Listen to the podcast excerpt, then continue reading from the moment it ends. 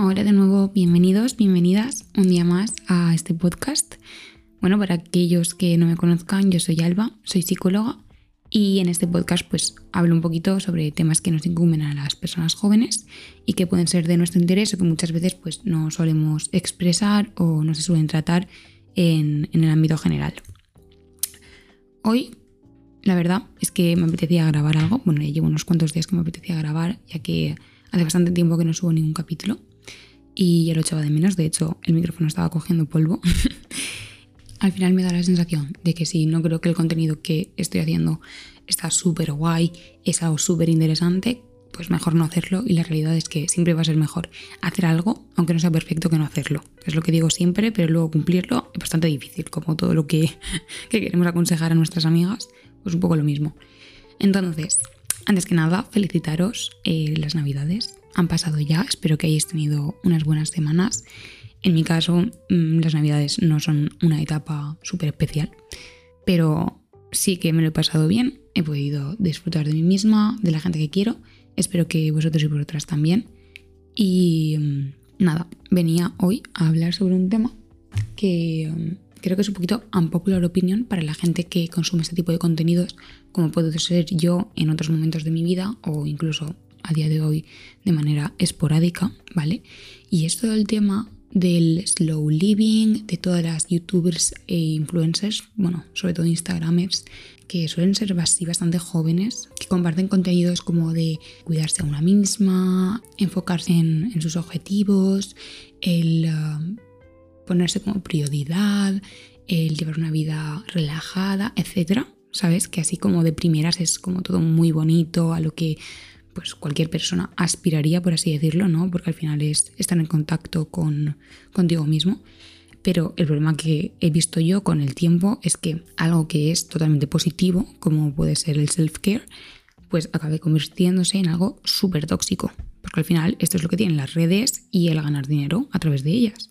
Que algo que podría ser totalmente beneficioso para las personas, pues acaba siendo una manera de sacar dinero y lo que se consigue muchas veces que me he dado cuenta yo es acabar sintiéndote todavía peor de lo que te sentías cuando empezaste a consumir ese contenido. Para las personas que consumimos este tipo de contenido, eh, creo que sabréis perfectamente a qué me refiero, pero para aquellas personas que no sepáis de lo que estoy hablando, pues básicamente son todo este tipo de cuentas que eh, comparten todo contenido como muy enfocado en el presente, en ser muy conscientes de absolutamente todo, ¿no? Eh, como llevar una vida muy relajada y la verdad es que es súper fácil identificarlo porque todas siguen como el mismo patrón y hablo en femenino porque todo lo que yo he visto son mujeres, supongo que también habrá hombres, pero lo que yo he consumido y lo que yo he visto siempre han sido mujeres.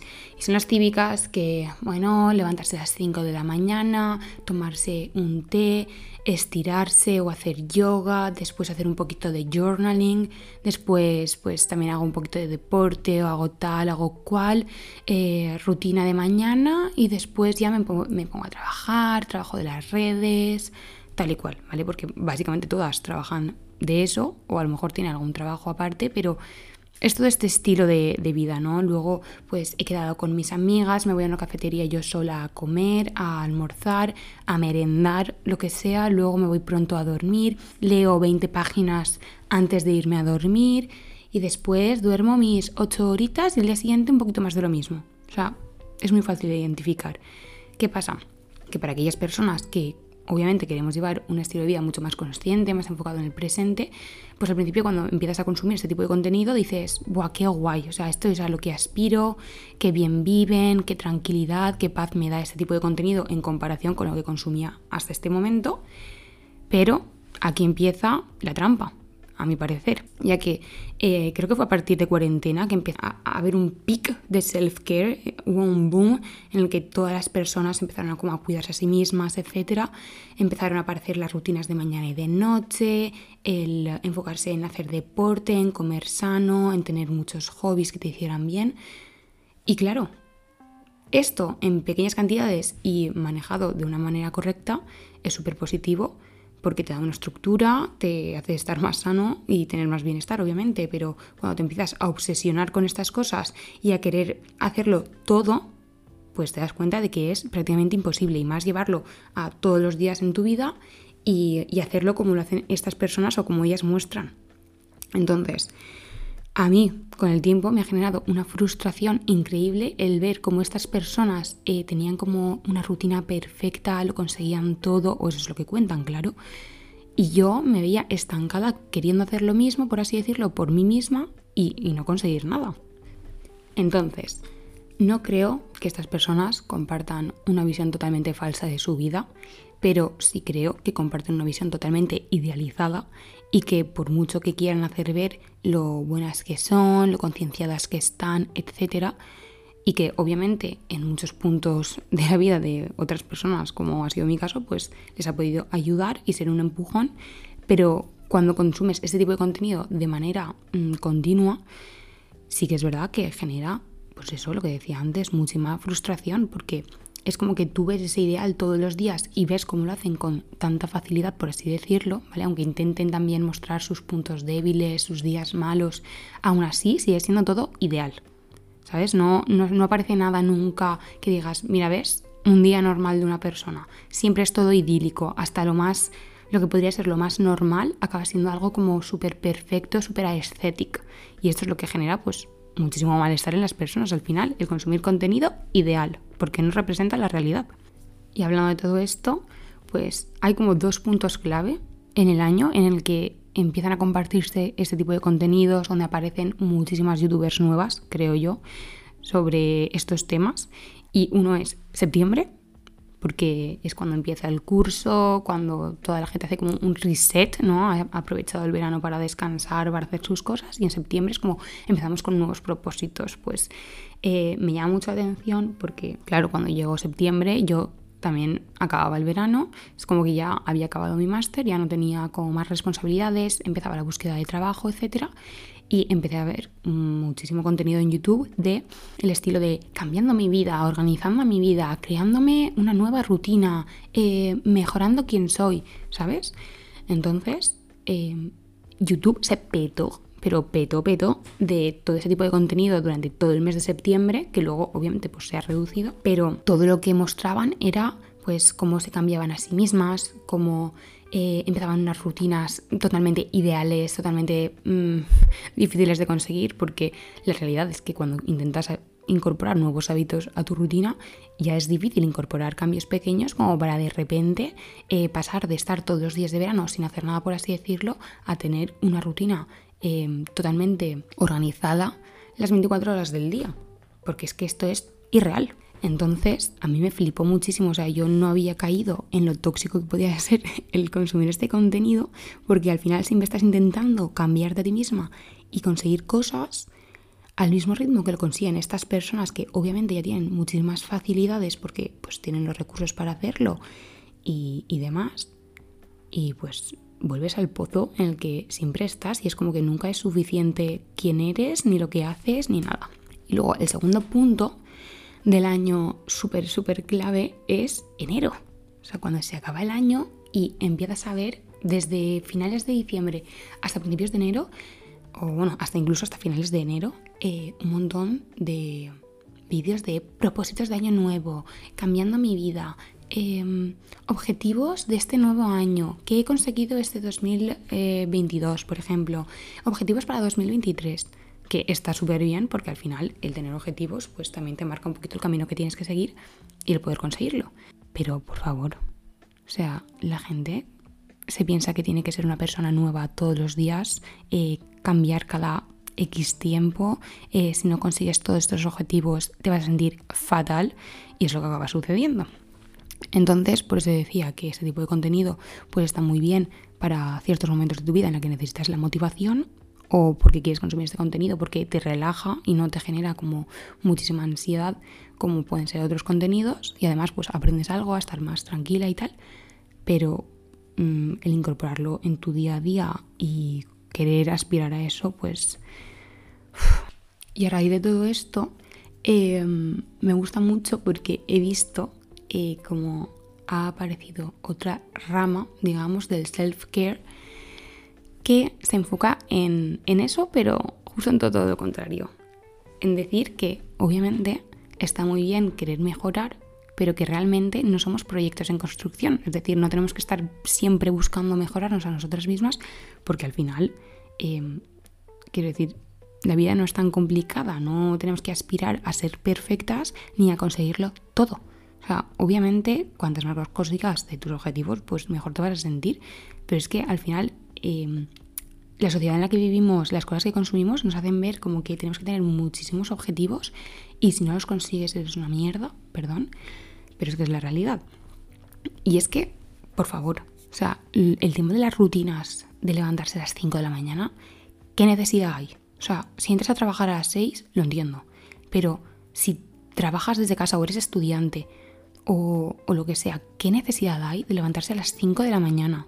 O sea, para dormir 8 horas te tienes que ir a dormir a las 9 de, la noche, o sea, que esa hora no se han ni cenado en España, es que me parece algo totalmente fuera de lugar. ¿Cómo va a ser sano que te levantes a las 5 de la mañana para hacer un millón de cosas?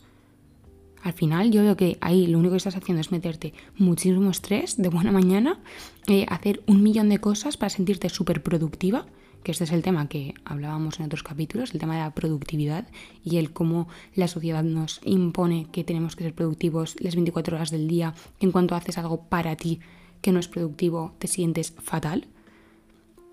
Es que no entiendo, de verdad. Todo este tema de, del self-care creo que se nos ha ido totalmente de las manos y eh, ojalá llegue un momento en el que la gente diga, bueno, hasta aquí, porque eh, estáis haciéndoos ricos a base de crear un contenido que desde fuera eh, parece todo súper bonito, súper empático y que te va a hacer sentir bien. Y la realidad es que al final me está haciendo sentir el peor que cuando empecé a escucharte. Y, se supone que empecé a escucharte para, para sentirme mejor.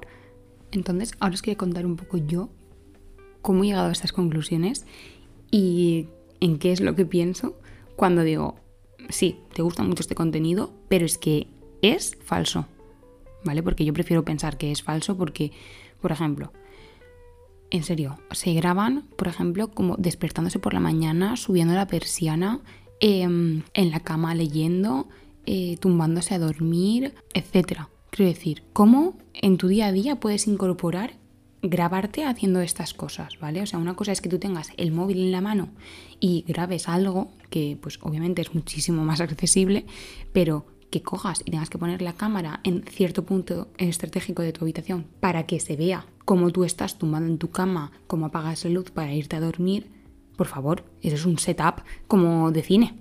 Quiero decir, es que en qué momento una persona puede llegar a pensar que eso es algo real.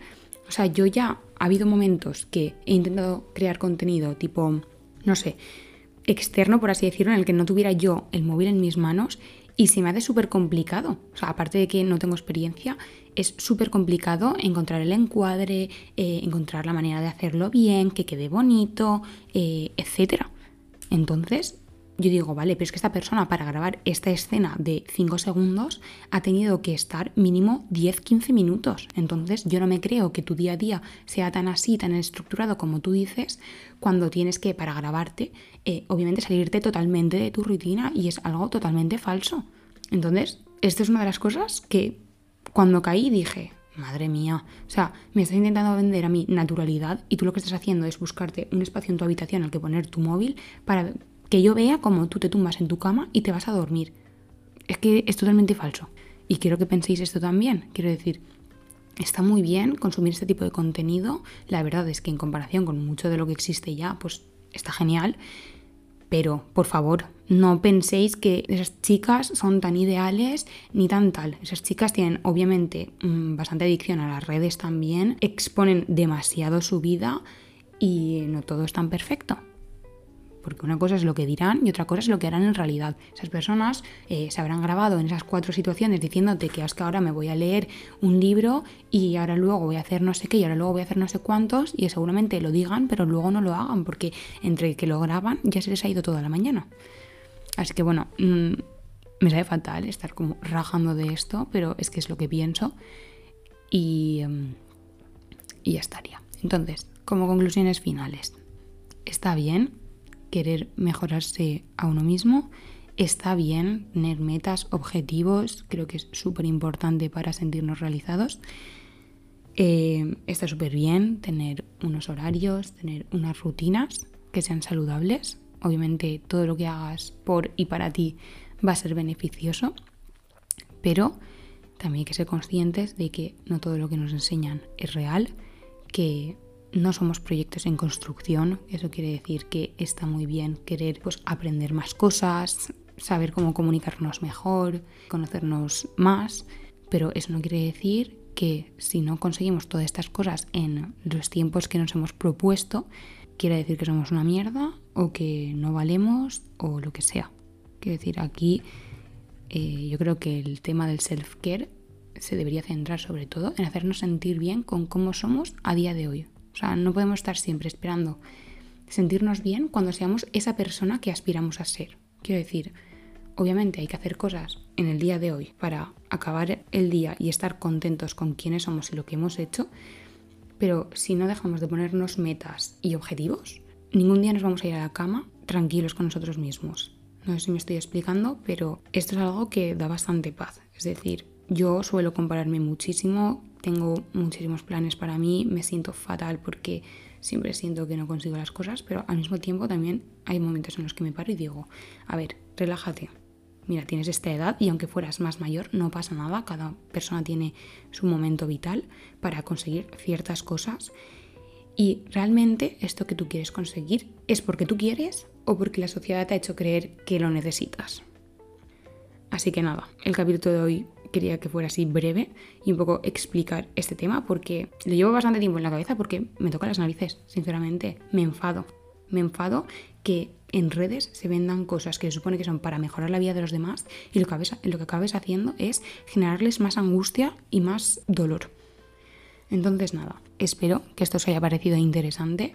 En otro momento hablaré de todo este tema de los objetivos, de mejorarnos a nosotras mismas, de la autoestima y demás, eh, porque este es un melón que hay que abrir también.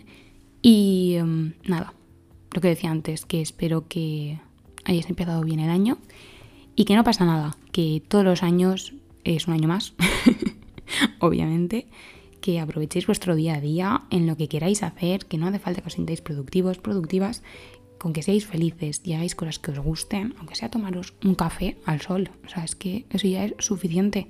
Quiero decir, con que haya algo en el día que podáis sacar en positivo, por muy minúsculo que sea, ya está bien. No busquéis siempre la excelencia ni la perfección. La vida es mucho más simple. Así que nada, un abrazo y nos vemos en el siguiente capítulo.